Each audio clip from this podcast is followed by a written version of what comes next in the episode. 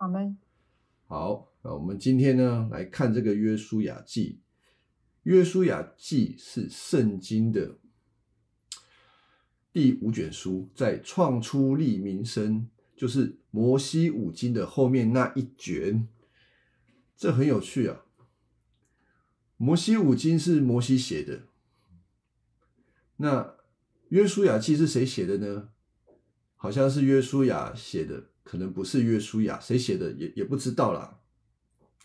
可是从约书亚记开始哦，他的书名的第一章第一节都会写一个字，叫做“嗯”，而且，而且。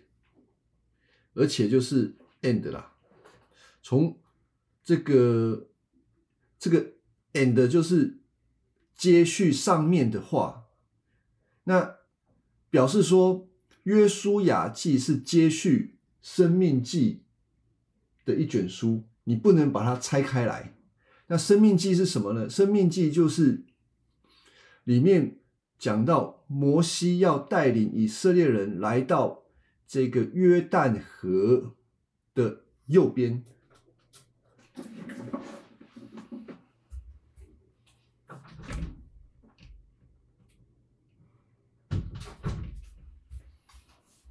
好，摩西带领以色列人来到约旦河的右边。如果你们看那个小图啊，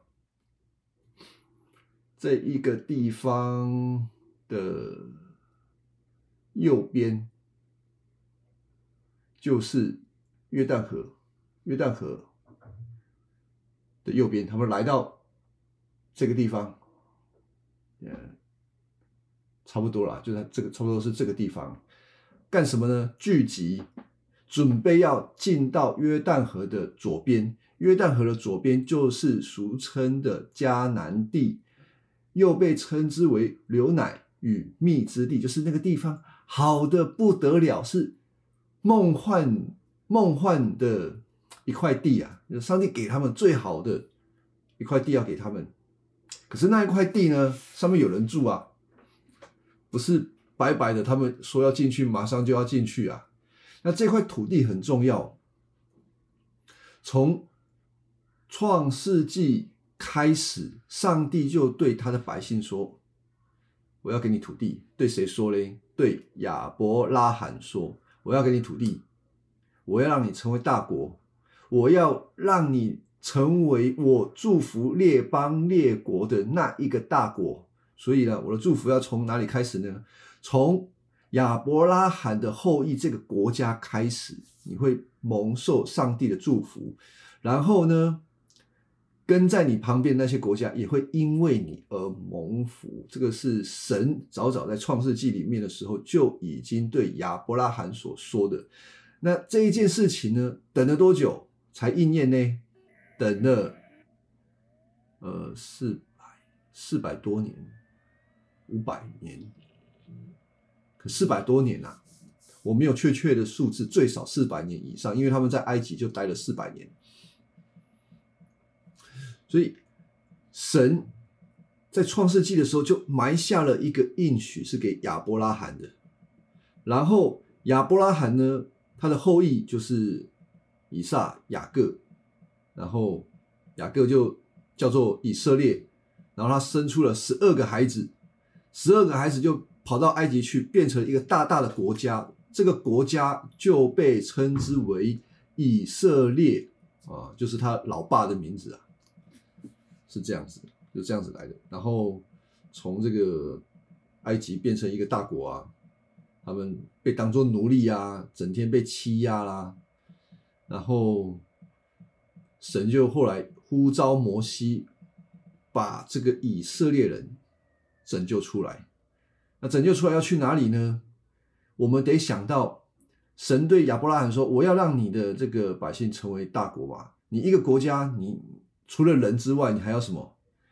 你还要土地啊！你没有土地，你也是白搭嘛。所以重点来了，总是得进入那个土地。没有土地就没有王国，所以土地是非常重要的。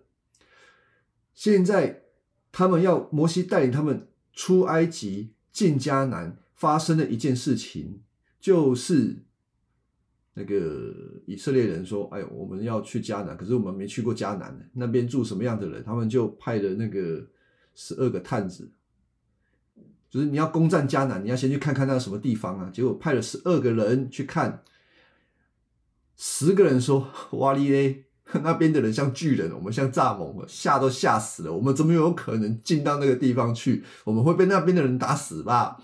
那其中呢 有两个很勇敢的，不过他们算倒霉啊。跟到这一群人，一个叫做约书亚啊，就是我们现在讲的约书亚记的约书亚。啊，另外一个哦更默默无名，那他也是苦主中的苦主啦，他也是大有能力的，这个人叫加勒，加勒，这个我不知道你们有没有遇过基督徒的朋友，名字也取加勒的，嘿嘿，那个基督徒那个名字真的不要乱取哦。加勒的名字，它的意思是狗啊！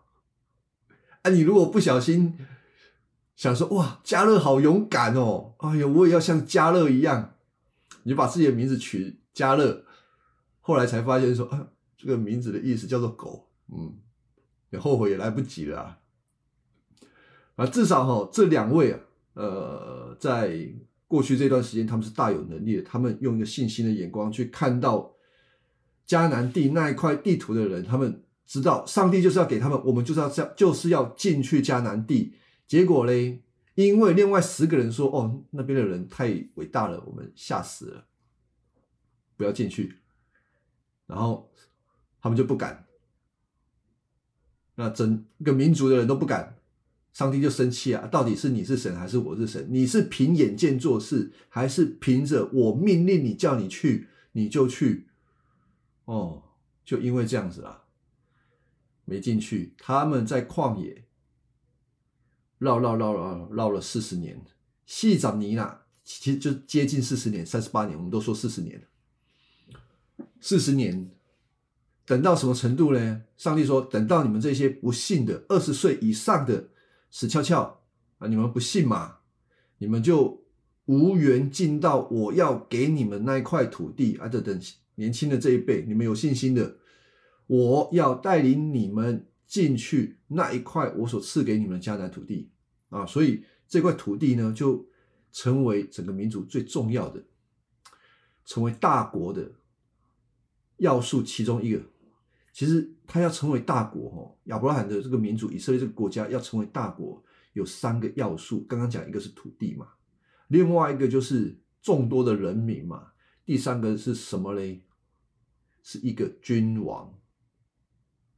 君王国家不能没有一位君王来带领，只不过君王来到之前要有很多很多的预备。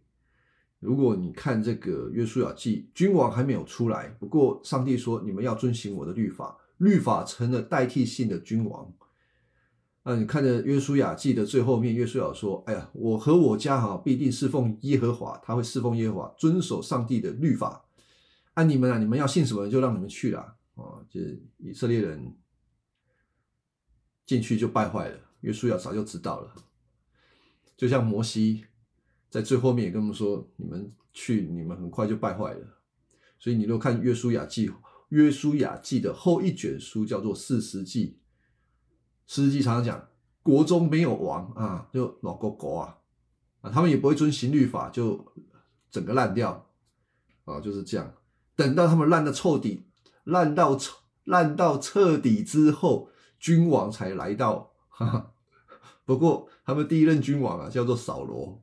啊，一样烂啊！先让他们尝尽烂到彻底的感受，他们才能够明白真正的君王有多好。所以第二任哦，君王就是大卫嘛。这个整个历史是这样子发展的啊。大卫真的是一个合神心意的人。不过哈，以色列也不要太高兴，大卫还是一个罪人，所以他也是不啊，不知道怎么讲啊，就是乱七八糟的事情也很多。好。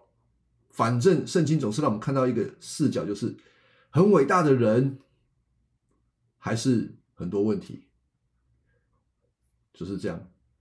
唯有仰望那一位真正来到的君王，他才能够统治上帝自己的国度啊，不然从人来的都没有了。那当然，我们今天已经从全本圣经里面看得到，那个君王就是耶稣基督了。不过在这之前，旧约耶稣基督还没有来到之前，都是一个预备期。有人会问说：“啊，旧约讲那么多，看那么多啊，到底喜不喜冲瞎？公开下之前，我们直接看新约就好了。”嗯，没有。你如果没有看新约，你看你没有看旧约，你看新约，你会觉得耶稣来的稀松平常啊。但如果你经历了旧约的这一段，你说真的没有王会死翘翘啊，你就知道啊，真的是耶稣基督做王是对我们难能可贵的事情啊。说今天我们看不到耶稣基督这个王啊，对不对？没有啊，这个王所有一切的恩典，他的律例典章，全部已经放在整本圣经里面了，足够我们遵守，就像约书亚遵守神的命令一样。啊，刚刚讲那么多哈，约书亚是一个专门遵守上帝命令的人。旧约许许多的先知跟领袖，很少人会。没有到很少，有些人喜欢约书亚。如果你问你为什么喜欢约书亚，我就以前那个带青少的时候，就问：哎，你最喜欢旧约哪一个先知啊？啊，有人就举举手说：啊，我喜欢约书亚。你为什么喜欢约约书亚？因为他很勇敢，他带领以色列人攻进迦南啊。因为他是作战的战士，所以他喜欢约书亚。可是嘞，这个视角对吗？呃，我觉得有更棒的，哦，有更棒的视角啦。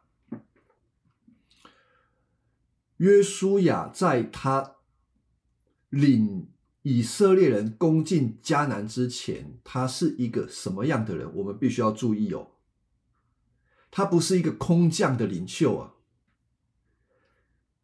我我觉得他是比这个摩西更苦命的。摩西跟约书亚是差不多同时期，当然约书亚比较年轻。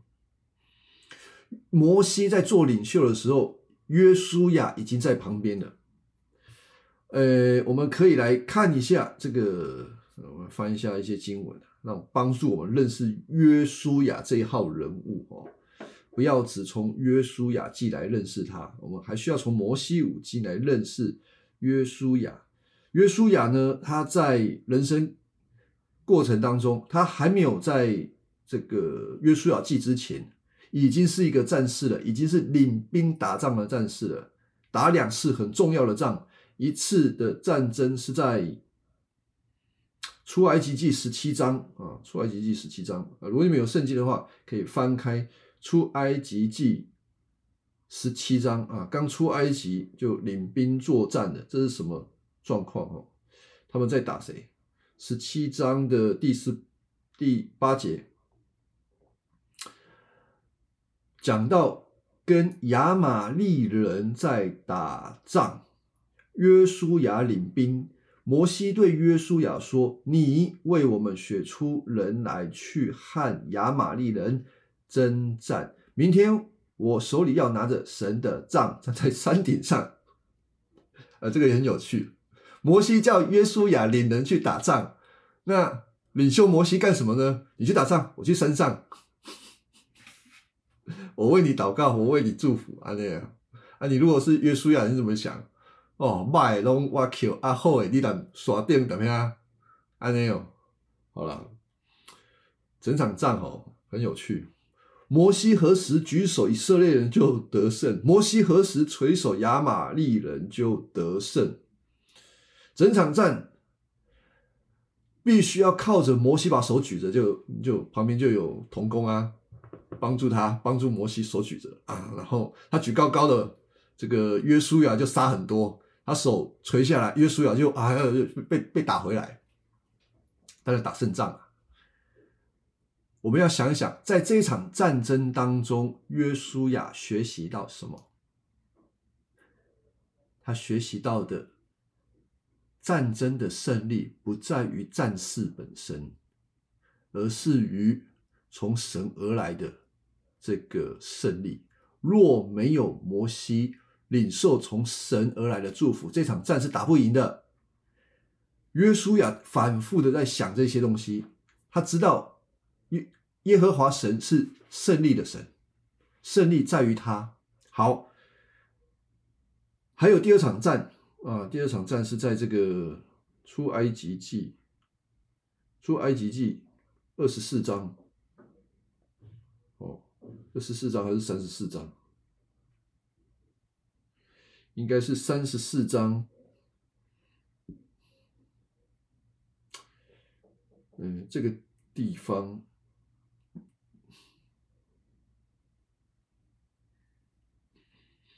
嗯，好，经文我可能要再查一下。不过，呃，重点是这一战不是打外人，是打内战，就是针对以色列人自己。为什么呢？因为摩西哈，他去山上啊，领受上帝的这个律法。拿了两片石板下来，结果以色列百姓呢就败坏了，就包括他们的祭司亚伦啊，就帮助他们造了一个金牛。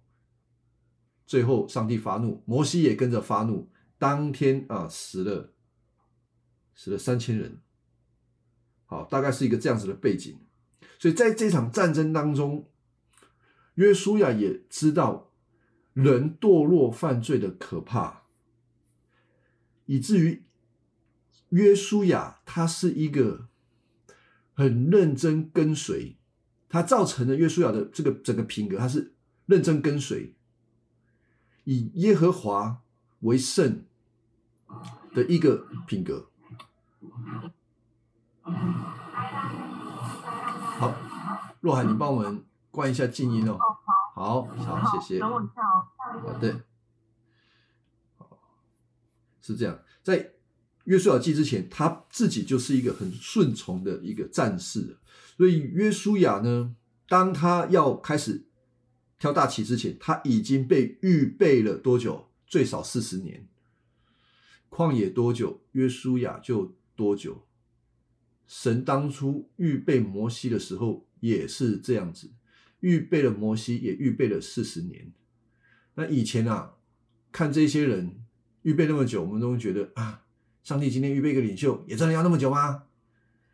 啊，我自己也是过来人啊，我现在今年也才四十岁，你说很老吗？其实还好啦。如果上帝用人的角度来讲，四十岁都开信呀。但今天我们都老实讲，今天的啊，我这边讲自己是年轻人，也也实在是有点怪哦。今天年轻人。都比较急躁，急着哦要出头，其实不用急。上帝有上帝的时间，上帝绝对不务实。不管你在什么样的地方，神是不会误事，因为所有的事都是他的事。我们怎么有可能急得过上帝？如果我们没有预备好仓冲促的胜任，我们反而很可能会碰得一鼻子灰啊！所以啊，不要急躁啊！跟大家讲，也是跟我自己讲，不要急躁。所以在整个背景当中，约书亚已经让以色列人聚集在约旦河的东边啊。你们如果看小图，约旦河的东边啊，这张图里面就有以色列人聚集的这个各个支派已经分完支派了。这个是比较后面的地图。啊，你会发现说，哦，中间的那个约旦河的右边啊，怎么有人在右边啊？怎么有人在左边？不是要去左边吗？右边怎么又有人？对啊，就是有一些人不想过去啊。啊，虽然他们不想过去，上帝还是容许他们没有过去啦。但是要打仗的不能那个，还要打仗了，年轻人还是要出来打仗。你们想要留在那边就留在那边了啊，所以以至于有一部分的人留在约旦河的。东边没有进到西边，好啊，是这个样子的。那我们可以再谈谈什么？哦，约书亚记其实是一卷挺简单的书，它的大纲可以分成四个部分，比如说一到五章，它是一个预备跨过。一到五章出现了六次这个字，叫做阿巴尔啊，这是希伯来文啊很难读啊，阿巴尔啊，有些字还不发音呢，我们就不知道不发音还写出来干嘛？就阿巴尔这个东西叫做跨跨过。你开始读它的时候，就一直在出现这个字，跨过什么呢？跨过约旦河，叫做跨过。这边有一章二节啊，一章十一节、十四节，三章六、三章十四，这个是要跨过，要他们跨过去那一个约旦河。为什么要强调跨过约旦河嘞？因为我们在讲大纲，我就把这个大纲的重点先讲哈。河里面有水啊，当然了，河里面有水啊，不然就是干旱嘛。那有水的地方象征着什么？在整个旧约里面，象征着毁灭。上帝用大洪水毁灭全人类。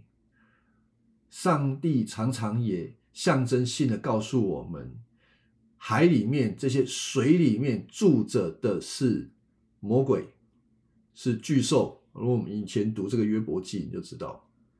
啊，深渊里面又是黑暗的地方。好，所以水预备的是毁灭，没有人可以直接越过那个水水里啊，就是你过去会被淹没。但是上帝要他们跨过，跨过的时候，先让约柜进到那个约旦河。当约柜进去的时候，带领以色列进去，表示说。神的约柜阻隔了那个毁灭性的灾害，祝福他自己的百姓可以顺利的进到那一个应许的土地里。啊，这个是一到五章的一个重点。那六到十二章就讨论在打仗啊，就是强调一个夺，要抢夺他们。讲抢夺他们有点那个，这个后面我会再解释。抢夺好像我们这是在欺负以色列人，欺负人哦。以现在的人，你自己读约书亚记，你会跑不掉一个问题，就是这样子太残忍了吧？上帝好残忍哦，视角不对，视角不对，你一定看错啊。这个我们后面再讲。再来第三个部分是十三到二十一章。领完了土地啦，我不要讲夺啊，那个就是领了这个得到了土地之后，开始划分，划分土地给以色列人，然后最后二十二章到二十四章就是遵守盟约，一直讲要遵守盟约，因为他们他们得到土地也意味着神对亚伯拉罕的约定在此时此刻已经应验了，就我要让你成为大国，那接下来。住在应许之地的这一些以色列人要负责遵守约定。当他们遵守的时候，神就会祝福他们；当他们蒙祝福的时候，就影响了周围的列邦列国。啊，所以哦，亚伯拉罕的这个应许就会应验。但是实际上发生了什么事情呢？刚刚已经讲了，他们没法遵守，然后就烂掉了。啊，是这样子。所以整个。整个约书亚记的大纲就是这样，然后才会进到这个更糟糕的，就是史实记啊。那整个约书亚记呢，有一个救赎历史上面来看哈，就是他们要征服，要让以色列人啊，呃，征服迦南土地，这里就象征着是耶和华把土地赐给以色列。表明这个过程是上帝在他儿子的工作中，并通过他儿子的工作进行最终。啊，这个怎么解释呢？就是神让以色列成为他的儿子来祝福，并且也让我们看到神对这个土地上面有一个审判性的信息，还有末日性的信息。祝福临到也意味着，你如果没有接近或者是投靠耶和华，你会遭受到审判跟毁灭。迦南地那里的人面对以色列人进来的时候，他们只能够做两种判断：一个投降啊，投降，投降就没事。但实际上，绝大多数迦南土地那里的人看到以色列人，就是不要，我们要拿那个刀剑呢，我们要跟他打到底啊，是这样子。你要跟他打到底嘛，那就是等着被毁灭啊。那这个末世信息是什么？当主耶稣来到这个地上的时候，他也会告诉他，呃，建立他自己的国度。而今天我们国度。最具象的就是在教会，教会在传达一个福音信息的时候，他也带着一个审判的信息。来来来来，听福音，信耶稣得永生。不好意思啊，这个讲的很简短，但我没有办法再花时间解释。信耶稣得永生，要不要听？不要听，没有耶稣就没有永生。好，不要听啊，那你就等着等着看吧，你就看结局如何嘛。所以有祝福。它背后一定有审判的，OK，那还有一个整个，呃，呃呃，这个约书亚记，它的背后是要从那个亚伯拉罕他的他的祝福，他的呃，啊，一直忘记了亚伯拉罕的约定开始啊，这个约定就是从这个创世纪第十二章。第十五章这个地方，这个我们就不翻过去看了，不翻过去看了。那土地非常的重要，因为这个是神所赐的。呃，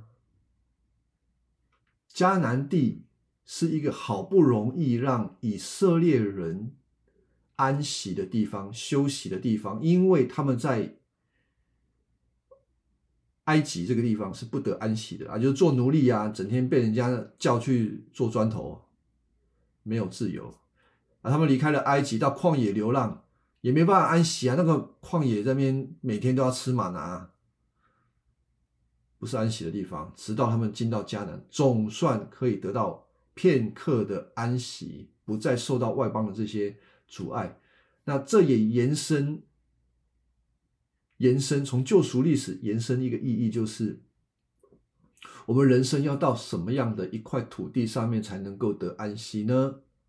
地上没有啊，地上有暂时的地方，就是教会。那教会是预备一个新天新地，要让我们永久得安息的地方。好，约书亚记有很大一部分的章节，我们到时候读那篇章节的时候，哈。我们不会逐字看啊，因为大家会睡着哈。他们划分土地要分啊，土地很重要的。土地在约书亚记来讲，它就是上帝的祝福，平分给他的百姓，所以分土地很重要，而且分到有律法规定，土地不能够买卖，神的产业是不能买卖的。哎，怎么这么糟糕啊？今天我们的土地都跟私有化，卖来卖去啊，这样一定好吗？今天我们看其实不好啦。那当时在以色列的国家里面，土地不能买卖，不能永久买卖。今天你买卖，他可以有权利买赎回来啊。万一呢，他这个家族已经穷到一个地步，他们的土地就是买不回来呢？啊，还有一个叫做那个叫做归还年的。时间到，无条件归还。哎，你觉得这样好不好啊？我觉得对这个现在的资本主义来讲，他说不好啊。这个我我钱买来的土地，为什么还要归还？无条件归还，对资本主义人不好啊。但对于软弱的人、贫穷的人、真的没有能力的人，很好啊。这是保护那一些人，避免他们一辈子。要帮有钱人工作，他们可能这辈子做奴隶，他的儿子还是得做奴隶啊，一世世代代要做奴隶啊，那他们怎么扳回来？等到归还年的时候，土地再回到他们那边去。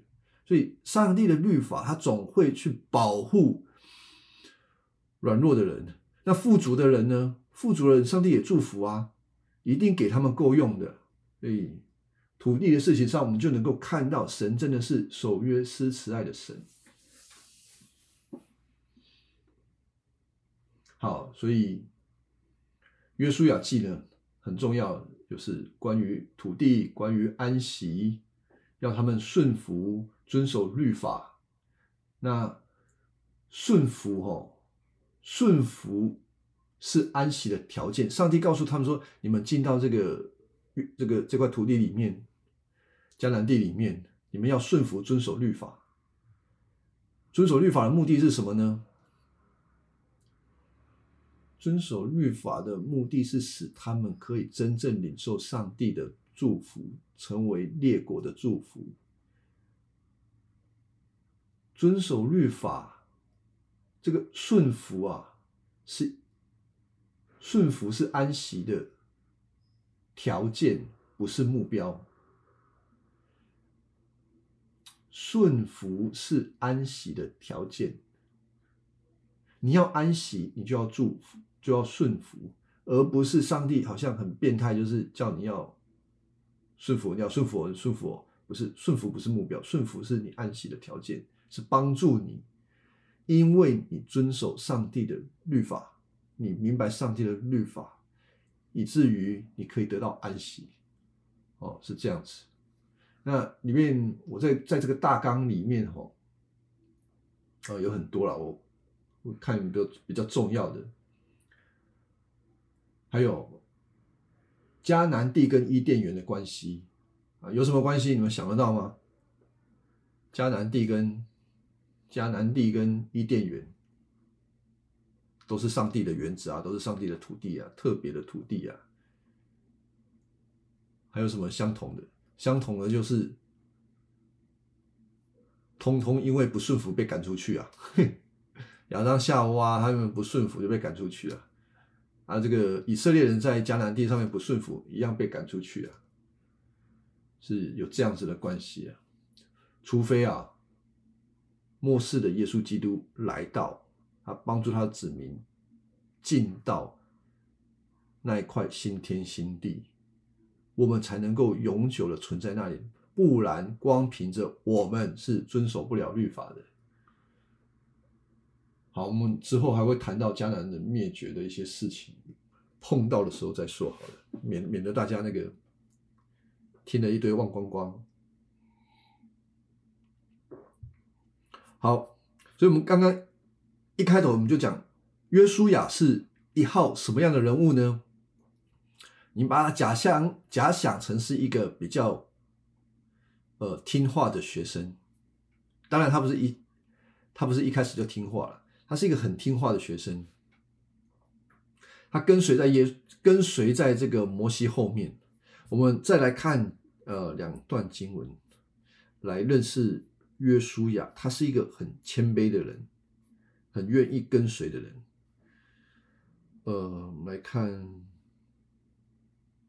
生命记》三十一章二十三节啊，《生命记》的三十一章。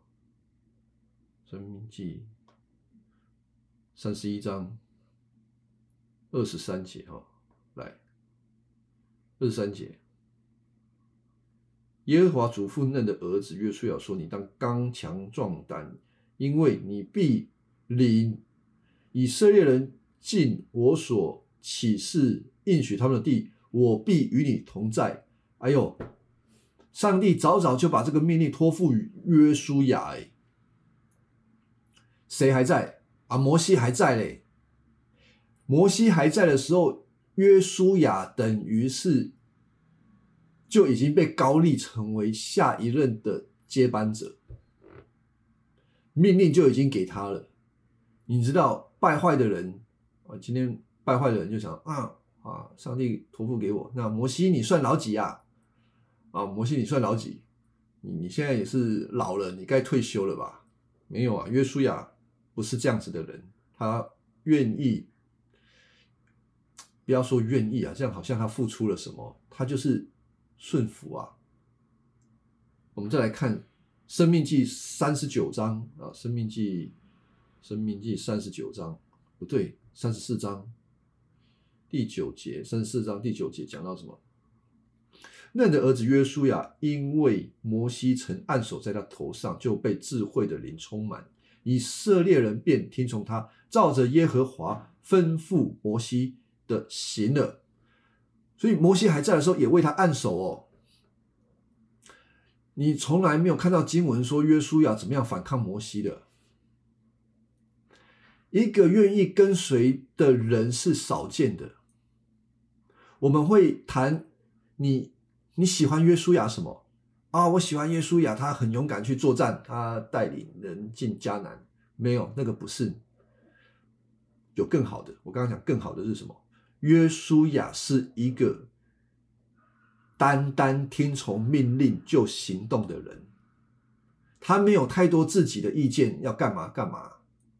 可是我们常常的是，我们想干嘛，可能放的比上帝的旨意还要前面，而我们忘了一个基督徒最基本的东西是什么？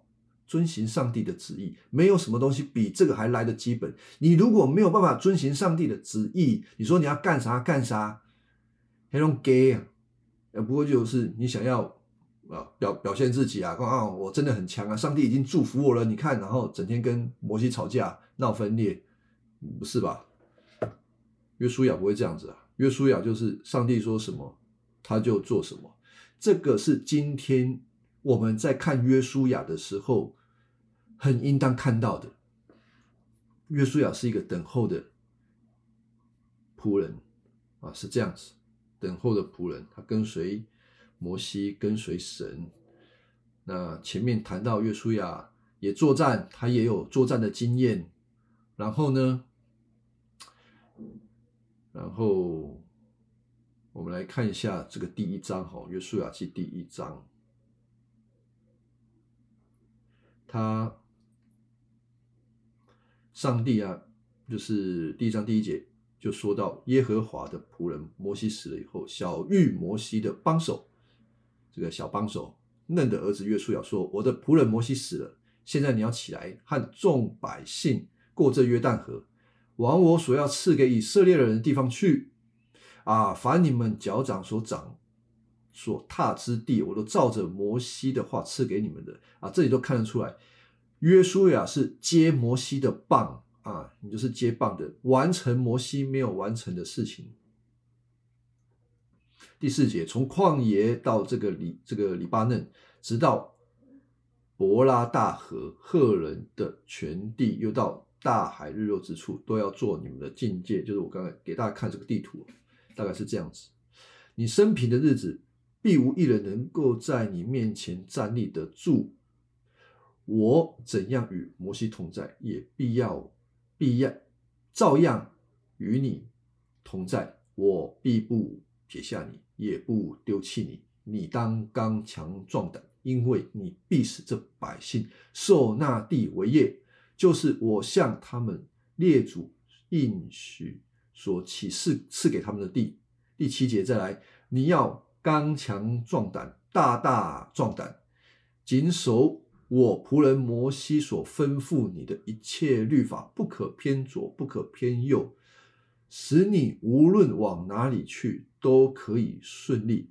这律法书不可离开你的口，总要昼夜思想，好使你谨守遵行这律法书上面的一切话。如此，你的道路就可以亨通，凡事顺利。第九节。我岂没有吩咐你吗？你当刚强壮胆，不要惧怕，也不要惊惶，因为你无论往哪里去，耶和华你的神必与你同在。啊，这么短的经文讲了好几次的刚强壮胆，后面第十八节、第十七节、第十六节都在给约书亚打气，告诉他说：“吼。”为他背书啊！第十八节，无论什么人违背违背了你的命令，不听从你的吩咐，那个人啊，就致死他。你只要刚强壮胆，你基本这个简单讲呢，你基本上可以六亲不认。但是上帝的话，你给他听到底。上帝要给约书亚的指示就是这么简单，你就是听我的，其他你通通不要管。你要刚强壮胆，我必与你同在。讲那么多次，为什么要讲这么多次嘞？大家想一想，就是我等下，上帝很像是一个老大郎啊，一直跟你讲啊，一直跟你讲啊。还是说约书亚他真的很胆小了？约书亚应该不胆小，但是我们也要试想约书亚的处境。前面四十年在旷野，他有一个老大摩西撑腰，都是一地缓喽。哎，摩西说什么啊？大大家基本上都认同。现在摩西就是就是做主了嘛？他真的有能力像摩西吗？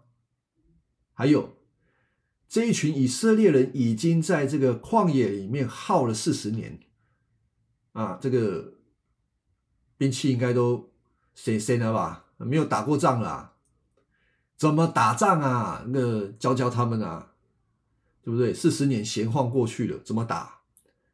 迦南土地，约书亚也知道，他看迦南土地的人像蚱蜢，可是那些扶不起的这个以色列人，上一代了，上一代，上一代看他们是。他们是巨人，我们是蚱蜢，会不会重蹈覆辙？仗还没有打，他们就吓破胆呢？这个都是我们可以替约书亚来想的，他会面对到的压力，你说会不会就 胆怯嘞，或者是信心不足嘞？我觉得应该会有，但是神跟他讲，你要刚强壮胆，一点共，一点供。为什么？不单是这个约书亚，他需要上帝。的对他说话，上帝知道约书亚需要这个对他说话，然而约书亚他也往前行，虽然他有可能也会担心，他听上帝的话就往前行。那我看那个有一个神学家，他就说：“哦，约书亚听了上帝这些话。”他在过河这段时间，他一定要反复的对自己说：“神与我同在，谁能够奈我何呢？我必刚强壮胆，因为神与我同在。”他要对自己讲这句话，讲几次？讲一百次，差不多可以过河了。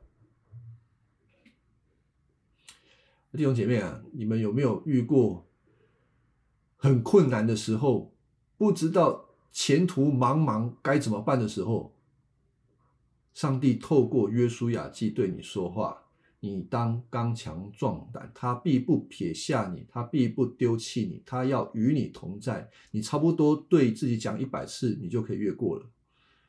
那你的人生当中就要反复做这件事情，依靠着神你可能这一辈子要讲一千次，可能要讲一万次。你做越大的事情。你就要讲的越多次，你要刚强壮胆，因为上帝与你同在，这很重要。你不是信你有什么能力，你是信神与你同在，那个才是重点。所以约书亚哈临危受命啊，他叫他刚强壮胆，然后叫他遵行律法，告诉他你不可偏左，不可偏右。约书亚遵行。他是一个很乐意遵行的人，讲什么就做什么，他不会有小聪明的要干什么要干什么，上帝怎么讲他就怎么做。今天我想也是教会很需要的，有时候上帝这么讲一堆的事情嘛，可能有这个感动啊，有那个感动啊，但是最基本的事情有没有做到呢？最基本的我们有没有遵行上帝的话呢？可能连这个最基本的啊。都忽略掉，只想着要如何为上帝工作，其实这是偏离上帝的律法。那我们再看看一下哦，这个第十一节，一章十一节，神对他说：“哦，你要走遍这个营中，对吩咐百姓，走遍营中很重要。这个营，谁认识你？约书亚，大家都认识。但现在你要一个一个告诉他们，我现在是以色列的领袖，听我的，干什么呢？三日之内。”过这约旦河，去得耶和华赐给你们的土地。得这个土地时候到了，哇！三天，本来等了四十年，现在三天就要出发，大家都很紧张啊。但他要约书亚走遍你的这个这个这个营啊营中，告诉他们这是上帝的命令，只要听。这个很不合理，你会发现整个他们攻进迦南的策略，没有一件事情是合理的。就是为什么不合理？你现在要打仗，三天前跟你讲，合理吗？不合理吧？你应该提前三个月先讲吧，好让我们操操兵一下。还有更不合理的，在第二章，他们过河之后干什么？行割礼啊啊那都你要行割礼，也在过河前行割礼吧？怎么过了河才行割礼？哦，加西兰，所有一切都不合理。约书亚听了，他就做。所以这个是约书亚记的第一章，要让我们看到什么样的人。能够被上帝差遣呢？听上帝的话，遵行他的律法，不偏左也不偏右啊，就是这样子。好，这个是我们看这个约书亚记的第一章，就到这个地方。好，有没有什么问题？